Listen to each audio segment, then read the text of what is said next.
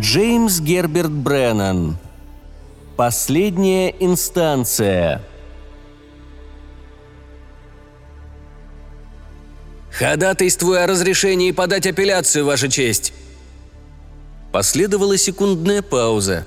В безмолвии зала суда раздалось чуть слышное гудение. Затем судья ответил.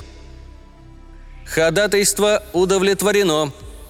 Сработала независимая цепь, подумал Келлет.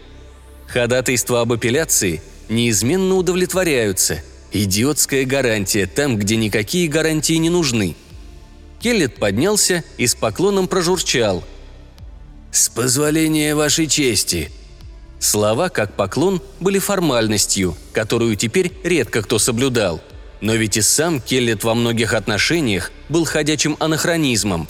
Он дорожил каждым мелким штрихом, напоминающим о далекой, не столь сумасбродной эпохе. Это было последнее дело из назначенных на сегодня, и когда Келлет направился к выходу, Секретарь суда, щеголеватый человек с мелкими подвижными чертами лица, перегнулся через стол и невозмутимо выключил судью. У себя в конторе Келет, задумавшись, медленно снимал адвокатскую мантию. Это был высокий сухопарый старик, сутулый и болезненный. Держался он довольно странно, как бы нерешительно. Впрочем, первое впечатление тут же рассеивалось, едва он начинал говорить. Его речь, холодная и резкая, поражала точным выбором слов и обнаруживала недюжинную остроту ума. В расцвете карьеры Келлет был почти несокрушим. Даже сейчас он остался одним из самых могущественных представителей своей профессии. Он бережно свернул мантию, положил сверху мягкий белый парик и все это спрятал на верхней полке шкафчика. Его угнетали собственные мысли.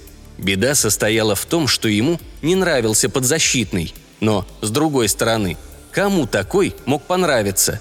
Толстячок Генри Вудс, который все время потеет, с громкими воплями требует правосудия, в глубине души мечтая о помиловании, и настаивает, чтобы приговор был обжалован во всех инстанциях. Не хочет понять, что апелляция, как и вежливые формы обращения к судье, всего лишь пустая формальность. Вудс убил жену. Вменяемые люди не убивают. Эрго Вудс невменяем. Точно так же будет рассуждать и судья в апелляционной инстанции. Точно так же будет рассуждать и судья в Верховном суде. Так рассуждают все роботы. Порядок обжалования установлен на всякий случай, как защита от механических неисправностей или ошибочного программирования, не более того. Келлет вздохнул. Он еще помнил дни, правда, очень смутно – когда работа приносила ему удовлетворение. Это было до того, как правительство отказалось от старого судопроизводства, чреватого ошибками, которые появлялись из-за несовершенства человеческого суждения, и заменило то судопроизводство холодным и безупречным. Современные судьи не подвластны чувствам и великолепно ориентируются в путанных дебрях статей закона. Келлет ненавидел новых судей слепой лютой ненавистью. Покинув контору, Келлет медленно и величественно зашагал по коридору к древним каменным ступеням, ведущим в камеры, с крайним неудовлетворением думая о предстоящей беседе. Дело, он сейчас это ясно понимал, было совершенно безнадежным с самого начала. Келлет даже подивился, как он вообще мог за него взяться. Когда он спускался по длинной каменной лестнице, казалось, что во всем здании нет ни души, и лишь в самом низу, у входа в камеры – Вздрогнув, пробудился от сна одинокий надзиратель в синей форме, но мгновенно успокоился, узнав посетителя. Келлет отрывисто кивнул и стал бесстрастно ждать, пока надзиратель отопрет массивную дверь в камеры первого блока. Они вместе переступили порог, и дверь за ними закрылась. В коридоре не было окон, он освещался скрытыми лампами дневного света. Камера Вудса находилась в дальней половине коридора. Надзиратель выбрал еще один ключ – на мгновение прижал его к замку и, когда дверь распахнулась, отступил в сторону, пропуская Келлета внутрь. Камера была крохотная. Она-то за много поколений почти не изменилась. Из мебели там стояли только стол да деревянная скамья. В тюрьме, до того, как тюрьмы были отменены, никто бы не примирился с такой камерой. Но теперь это было лишь место временного заключения – где подсудимый проводил в общей сложности час перед самым судом и сразу после суда. Отсюда он попадал в режимный центр. Или на свободу. Вудса же не ждало ни то, ни другое. Он отправится в роскошный арестный центр, где просидит до тех пор, пока его апелляционная жалоба не будет рассмотрена. При появлении Келлета Вудс стремительно вскочил со скамьи. Это был нервный лысеющий человек – Такие обычно служили банковскими клерками или государственными чиновниками, в те времена, когда банковских клерков и государственных чиновников еще не вытеснили вездесущие роботы. После того, как это произошло, Вудс оказался в многолюдной категории безработных – мужчин и женщин, которые никогда не трудятся и никогда не будут трудиться – но получают от автоматизированного государства щедрое пособие, позволяющее им жить в такой роскоши и такой скуке, что временами они сходят с ума. Именно это, по-видимому, и случилось с Генри Вудсом. Из года в год он получал все, что душе было угодно. Семиэтажный особняк со слугами-роботами, три личных везделета, два плавательных бассейна с кондиционированием погоды, специально на него Вудса настроенная киновкуса Нюхарама – и тысячи подобных игрушек. Несмотря на все это, Генри Вудс преждевременно посидел, он беспрерывно потел и не мог прямо смотреть собеседнику в глаза. В одно прекрасное солнечное утро он проснулся раньше, чем жена, и придушил ее.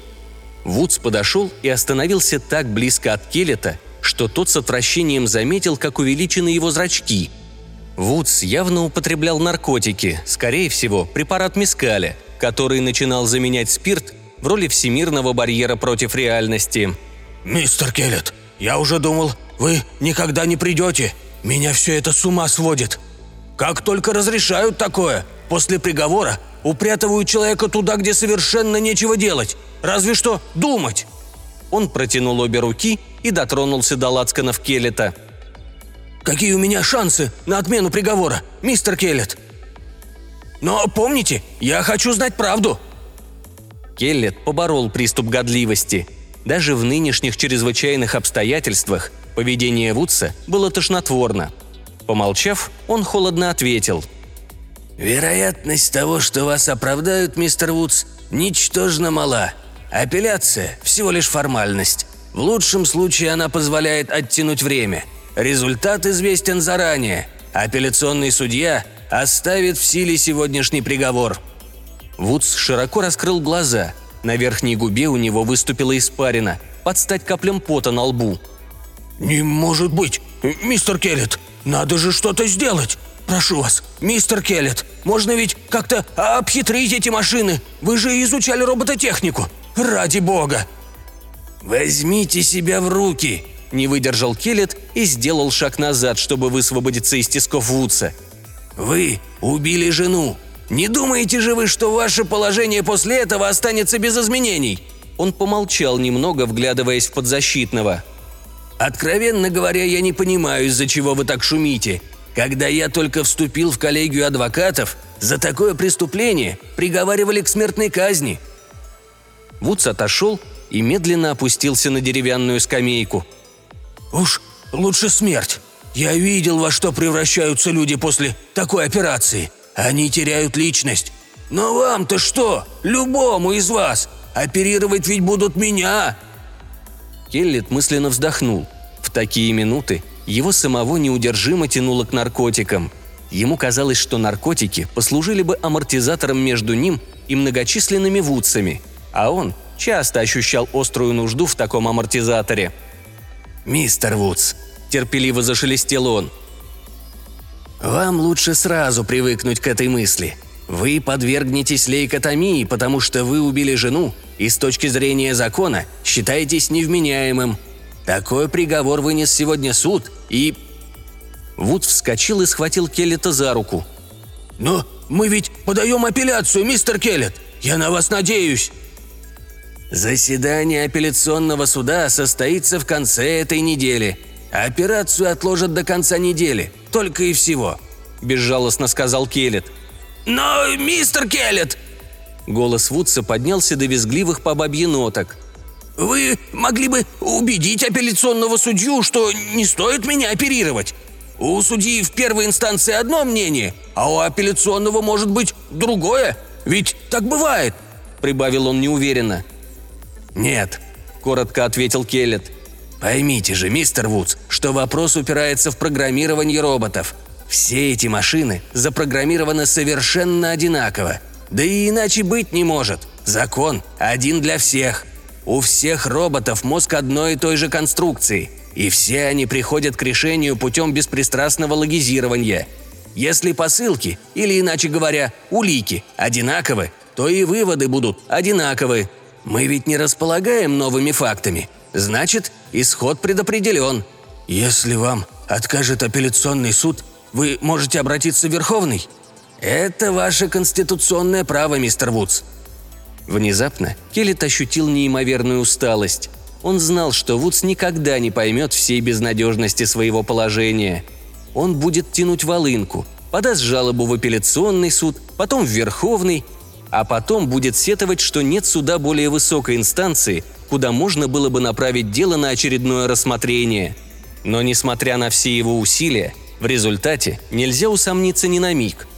Когда все будет сказано и сделано, Вудса подвергнут лейкотомии. В отличие от суда низшей инстанции, построенного в старинном стиле, апелляционный суд был подчинен принципу целесообразности. Кроме Келлета и его подзащитного, в зале присутствовало всего два человека – секретарь суда и сонный охранник с газовым пистолетом, лениво слонявшийся возле двери. Для адвоката и его подзащитного в зале стояли удобные кресла, а большой черный ящик – судья – был попросту вмонтирован в стену – Секретарь, пренебрегший положенным ему стулом с прямой спинкой, суетливо вертелся вокруг стола, аккуратно раскладывая перед судьей перфоленты с протоколом первого судебного заседания. «Начнем?» – спросил он наконец. Келлет кивнул, и секретарь стал засовывать перфоленты в щель под возглашающим пультом судьи. Через 90 секунд робот ознакомился с материалами дела и взвесил приговор своего электронного коллеги – Позади возглашающего пульта что-то негромко щелкнуло, и судья спросил. «Есть у вас новые факты или доказательства, мистер Келлет?» Келлет встал. «Новых фактов и доказательств нет, Ваша честь!» Судья усвоил эту негативную информацию. Затем объявил. «Приговор суда первой инстанции оставлен в силе». Вот и все. Рассмотрение жалобы длилось чуть более трех минут. Келлет устало пробормотал. «Ходатайствую о разрешении подать апелляцию, Ваша честь!» После секундной паузы судья ответил. «Ходатайство удовлетворено». «Вы не старались», — упрекал его Вудс. «За все время вы из себя и двух слов не выдавили. Как же вы собирались выиграть дело, если ничего толком не сказали?»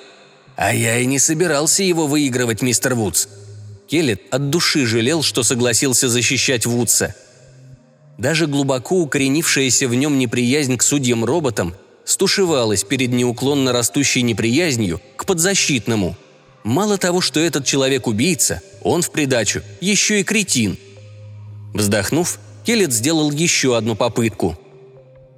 «Мистер Вудс, отчего бы вам не примириться с тем фактом, что вы осуждены? Апелляция – чистая формальность. Судья рассматривает материалы дела и ничего больше – я мог закатить часовую речь, прося суд о снисхождении, но это пустая трата времени. Мы тут имеем дело не с людьми, которых можно переубедить, играя на их чувствах. Мы имеем дело с роботами». «Остается еще Верховный суд», — сказал Вудс.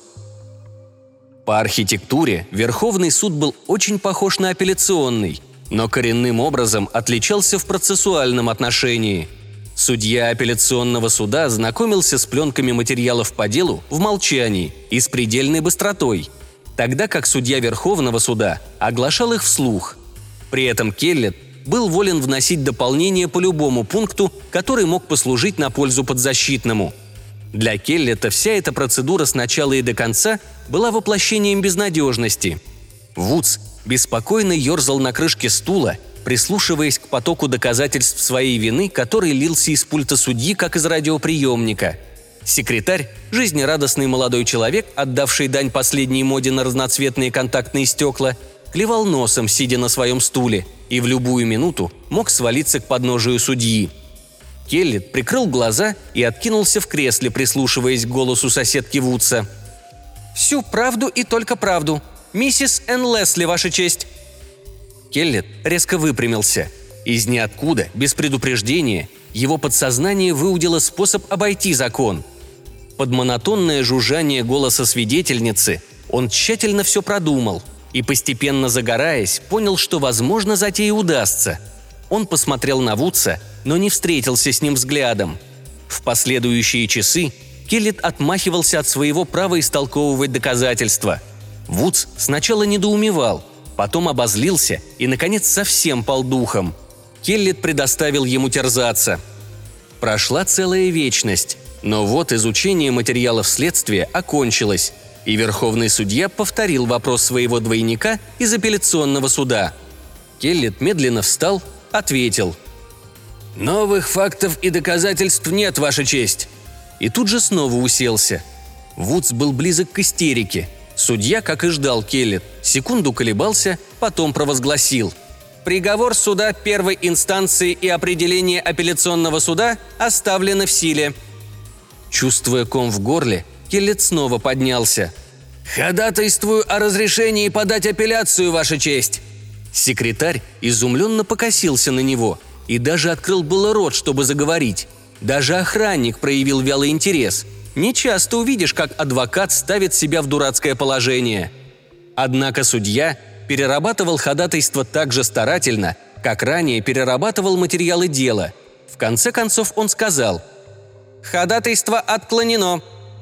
Продолжая стоять, Келлет спросил «На каком основании, Ваша честь?» Ответ он мог бы повторить слово в слово. Он безукоризненно соответствовал установленной формулировке – После того, как вынесено определение Верховного суда, подавать апелляцию некуда, поскольку не существует более авторитетного суда, чем Верховный. Ходатайство бессмысленно. Невозможно привести апелляционный механизм в действие. Отсюда следует, что ходатайство о разрешении на апелляцию должно быть отклонено.